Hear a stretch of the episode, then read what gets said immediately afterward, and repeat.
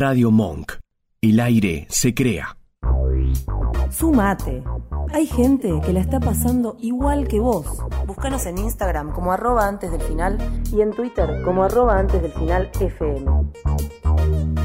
El- la columna de secuencia de género de hoy es para debatirla, para charlarla. Sara, ¿qué pasó esta semana, Sara? Em, todo esto arranca la semana pasada igual. Sí. Yo, como todos los oyentes, o la mayoría de ustedes ya sepan, yo soy hincha de Gimnasia Esgrima de La Plata. Eh, hace muchos años, mi familia son todos bosteros y yo elegí ser hincha de, de gimnasia a mis 14 años. Eh, un poco por rebeldía, un poco por, por otros factores, pero Detalle, elegí- nunca, perdón, ¿eh? Fue una joda y quedó. Claro, nunca entendí, nunca te pregunté por qué. Porque yo, viste que siempre, generalmente, cuando vos haces hincha de Colón de Santa Fe, de Newell, de Central, te- generalmente porque soy de Rosario, de, la, de, de Santa Fe, de La Plata en este caso. Y yo dije, mira, verdad que de Hinojo. Y dije, qué raro. Eh, cuando yo tenía 14 años, recién estaba arrancando el Dial-Up en Hinojo. ¿Se acuerdan del Dial-Up? Recién, y yo me, me pasaba mucho tiempo en Forobardos Rolingas. Mucho, mucho tiempo. mucho, mucho tiempo, porque ahí está. ¡Mamá! Estoy usando, mamá, no uses el teléfono. Bueno, y, y ahí conocí a varios, eh, varios Rolingas de La Plata que eran hinchas de gimnasia. Y, y bueno, yo estaba en plena época de rebeldía y, y me hice hincha de gimnasia. Entonces, a partir de ahí me empezó a, a- a interesar el fútbol y además nada, era hincha de, de un club que había elegido. Perfecto. Y todo esto arrancó mal el, el sábado pasado cuando nuestro técnico decide irse el sábado pasado en el anterior. El Indio Ortiz, después, bueno, un- una, una derrota bastante patética, que era como nuestra decimocuarenta, decimocuarta derrota. ¿Están todavía en la Copa Argentina o no? No me acuerdo eso. perdón. Estamos en la Copa Argentina. Perfecto. eh, y estamos con un promedio eh, de descenso directo. O sea, nos estamos yendo al descenso, tenemos que conseguir 11 puntos para no irnos al descenso. Y el mismo día se empieza a armar, eh, empieza a girar en Twitter la sospecha de que iba a venir Diego Armando Maradona a dirigir Gimnasia Esgrima de la Plata. Lo hablamos el domingo, de hecho, y yo acá dije que yo no le perdonaba nada al Diego, eh, por más de que viniera y nos sacara del descenso y nos sacara campeones.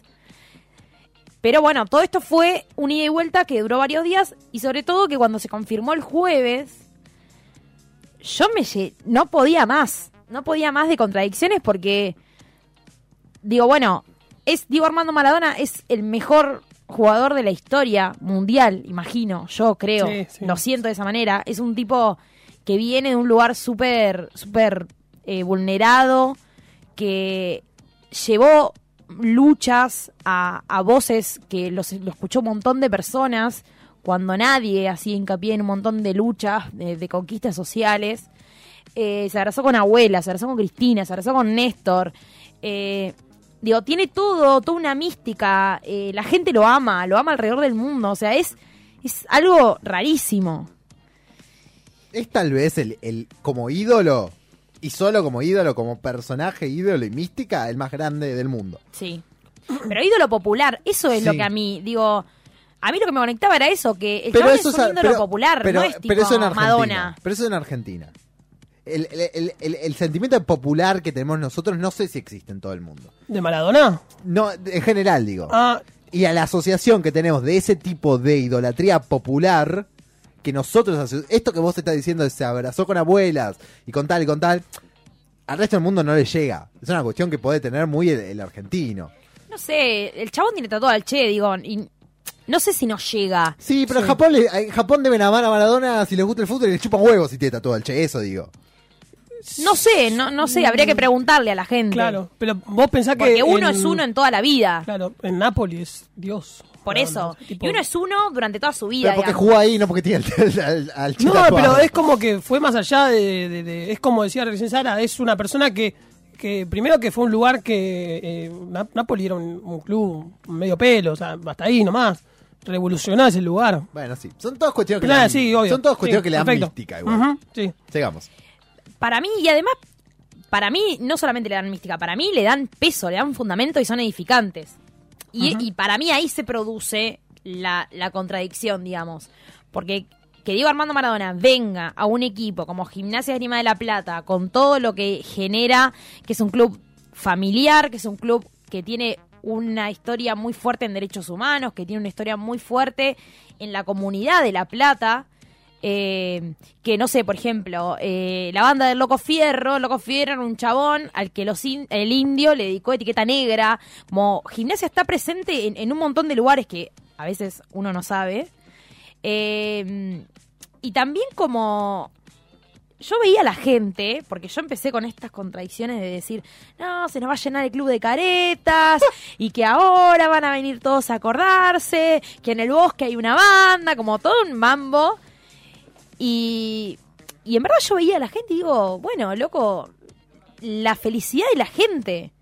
Eso a mí me impactó y eso me resolvió muchas cosas. Porque dije, la gente estaba haciendo cola para asociarse, para ver a un chabón que ya no puede ni hablar como antes, que ya casi no puede caminar, que está que evidentemente es muy consciente de todas las dificultades que tuvieron las adicciones con él y que verdaderamente hoy en día él se da cuenta del daño que le produjo. Eh, digo, y la gente se estaba muriendo por, porque pasara eso. Y bueno, entonces yo empecé con todas mis contradicciones de, de feminazi, ¿no? Bueno, y me encontré con una con una compañera de laburo, con Pili, que ella es muy del lobo, y ella estaba feliz, desbordante, exuberante. Y cuando yo la fui a saludar, como, bueno, nada, cautelosa. Y me dice, ¿qué te pasa? no entiendo. Tipo, vivimos cuatro descensos y ahora no te pones feliz. Como, dale. Como es el momento para estar feliz y para estar adentro de la ola. Claro. Entonces yo le... Sí, dale, Juli. Perdón que te interrumpa, pero para, para ejemplificar bien a un, a un chabón como yo que no soy muy ducho en la historia maradoniana, ¿no? ¿Cuáles son los eventos en la vida de Diego Armando Maradona que contradicen o que lo vuelven medio un machirulo, digamos? Voy a hacer, voy a hacer Primero, no reconocer todos los hijos eh, que tuvo. Ajá. Primero. Sí. y las batallas legales que tuvo con todas las madres de esos hijos que o no reconoció o reconoció tarde. Digo, nada, para mí eso es, es, es un punto que a mí me... me- digo, no, no se le exige al Diego lo que le exigimos a un montón de gente. Sí. Loco, dale, vamos a exigir. O sea, ¿cómo no se lo exigimos?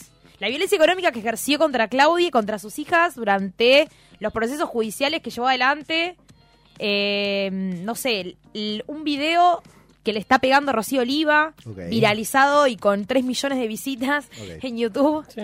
Digo, hay situaciones. Y él nunca dijo nada al respecto de nada de eso. Sí, pero Eh, eh, digo, no, no, voy, a, voy a aclarar, nunca dijo nada. Sí, no, ha dicho, que, digamos. Pero que lo pudiera redimir, digo. Claro. eh, no. es que, ¿cómo, cómo te redimís de eso? ¿Qué haces? ¿Pedís perdón? No, no, como... No, a ver, obvio, de, de todos modos, que le haya pegado a Rocío Oliva es algo que debería haber llegado a la justicia en todo caso. De hecho, sí, ella lo denunció. Y Después eso- ella quita la denuncia por temas de ellos. bueno, sí. pero ahí se pone un poco en lo que está pasando, lo que dijo el otro día Lucrecia Martel con respecto a Polanski.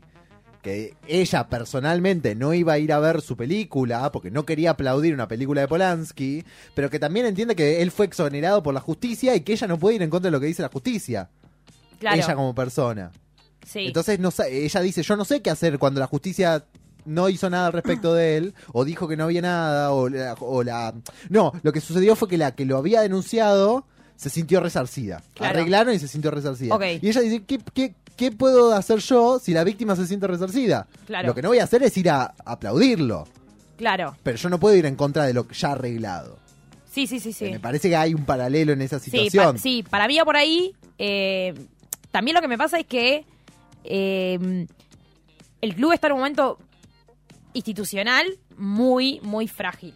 Eh, nosotros tenemos un concurso preventivo, eh, digo, no hay, no hay un mango en el club, los socios, había muy pocos socios y estamos a punto de descender una institución que tiene, no sé, mil años. Y que no es solo el, y que voy a suponer, no es solo el asunto de descender, es también un montón de de actividades y cosas de fomento que debe hacer el club que podrían perderse con menos presupuesto. Gimnasia, claro, por ejemplo, gimnasia, las pibas de gimnasia, el año pasado, creo, o este año, ascendieron a primera. Sí. Salieron campeonas antes de que terminara el campeonato. Eh, tiene futsal femenino, futsal masculino, eh, handball, hockey, volei, básquet, eh, o sea, es toda una institución que, que, que rige la vida de un montón de personas. Claro. Y, y este chabón, y qué sé yo, yo no puedo creer todo lo que estaba pasando en La Plata, no puedo creer todas la ima- las imágenes, lo que se veía, la gente, la emoción. Loco, hay algo que tiene que pasar acá, yo no... Claro. Eh, una cosa con respecto a lo que decías vos, eh, Juli, de Maradona. Eh, es complicado que entiendas el mundo de Maradona eh, así, viste, muy acá. Yo lo Pero, entiendo o sea, por comparaciones, Claro. pero El tema es que vos tenés que pensar de que Maradona es una persona que toda su vida mm, eh, vivió del blanco y negro y con todas las personas. Es como que yo te diga, hoy estoy bien con vos y dentro de dos semanas, si vos decís algo, algún detalle que me jode, chau, listo, te corto y somos tipo, es blanco y negro. Así pasó siempre. ¿eh? Eh, eh, las, las hijas que no reconocía, hoy en día con Hanna Maradona es, eh, es tipo eh, culi calzón, por así decirlo. Con el, eh, con el hijo también que estuvo en el bailando, también con Diego Maradona. Diego Junior también es tipo, está todo el tiempo con él y hoy en día está peleado con Dalma y con Janina. Eh, eh, vamos al fútbol, Riquelme y Verón eran dos tipos que estaban muy cercanos a Maradona y hoy en día están peleados los dos. bueno, con él. Lo, lo mejor, lo mejor, para mí igual, la gota que zanjó mi, mi grieta con el Diego fue que lo odia al peor ser humano que existe en la Tierra, que es Verón. ya se los dije, y no voy a decir más nada de ese ser humano despreciable. Bueno, voy a, a saltar a una conclusión con respecto a lo a que va de la mano con lo que dice Pablo y después vos, Sara, podés sacar tus conclusiones con respecto a todo este tema. Gracias, Julián, por permitírmelo, sos muy amable. ¿Viste? Soy un hijo de puta. Eh, eh, me parece que lo que corresponde es que nosotros no seamos un blanco y negro con respecto a esto. Sin me parece que podemos entender que todo lo que está, lo que va a suceder con gimnasia está buenísimo Sí. y que está lo correcto es que le exijamos a Maradona que se haga cargo de estas cosas. Pero también tenemos que entender que muy probablemente no pase. No, obvio, pero también, eh, qué sé yo, yo lo hablaba con, con José, que es otra, otra hincha de gimnasia, eh, y ella me decía como, bueno, tampoco podemos salir a medirnos qué tan feministas somos, porque nuestra vida, si bien el feminismo atraviesa, también hay otras cosas que hay que analizar, digamos, esto de no ser blanco y negro, bueno, obvio, yo soy feminista y entiendo un montón de cosas, pero también hay un montón de variables en las cuales mis contradicciones tienen que ceder en algún punto. Pero no porque dejo de ser feminista y dejo un montón de valores y, y Pero- estoy en contra de un montón de cosas, sino porque entiendo que hay otra gente que le pasa otra cosa Claro. Y no voy a ir a evangelizarlos, tipo, con el feminómetro ahí a ver. Che, no, ahora son menos feministas. Porque, Claro, eh, bueno. Loco, sacate esa Eh. camiseta, ¿qué crees feminista? Porque eso no construye y No. ya lo hizo nuestro candidato a presidente Alberto Fernández. Nosotros aprendemos del mejor que es él. Entonces, no, no vamos a dividir ahora. Em, pero además, son tipo. Yo. A mí lo que me pasa con toda esta época es que esas, esas contradicciones son. Son totalmente naturales. Sin Para mí dudas. está re mal que vayamos en contra de esas contradicciones. Sin dudas, sin dudas. Porque son parte, como vos decís, de construir. No podemos negarlas. Existen. Vivimos en, en recambio en este momento. Sobre todo en la época donde todo es tan rápido. eh, Van Sí. a aparecer y tenemos que permitirnoslas. Y, y no ser juzgados al respecto y no juzgar. Ese es el tema también. Por eso también, como eh, luego de la charla con feministas triperas, eh, me terminé subiendo a la ola. Ya hice mi primer promesa. ya hice mi primer promesa eh, futbolera. Si nos hablamos del descenso y si salimos campeones. Bien. Las dos ¿Se cosas. puede decir o no? Eh, un tatuaje Bien, del lobo y del Diego. perfecto. O sea, algo que una las dos situaciones. No va a ser su cara, obvio, chicos, por supuesto. Una pregunta eh, para ir viendo qué onda. Eh, para vos, ¿este acontecimiento es el más importante en la historia de gimnasia? Sin dudas. ¿Sí? Sin dudas. Escuchanos en www.radiomonk.com.ar o buscanos en TuneIn.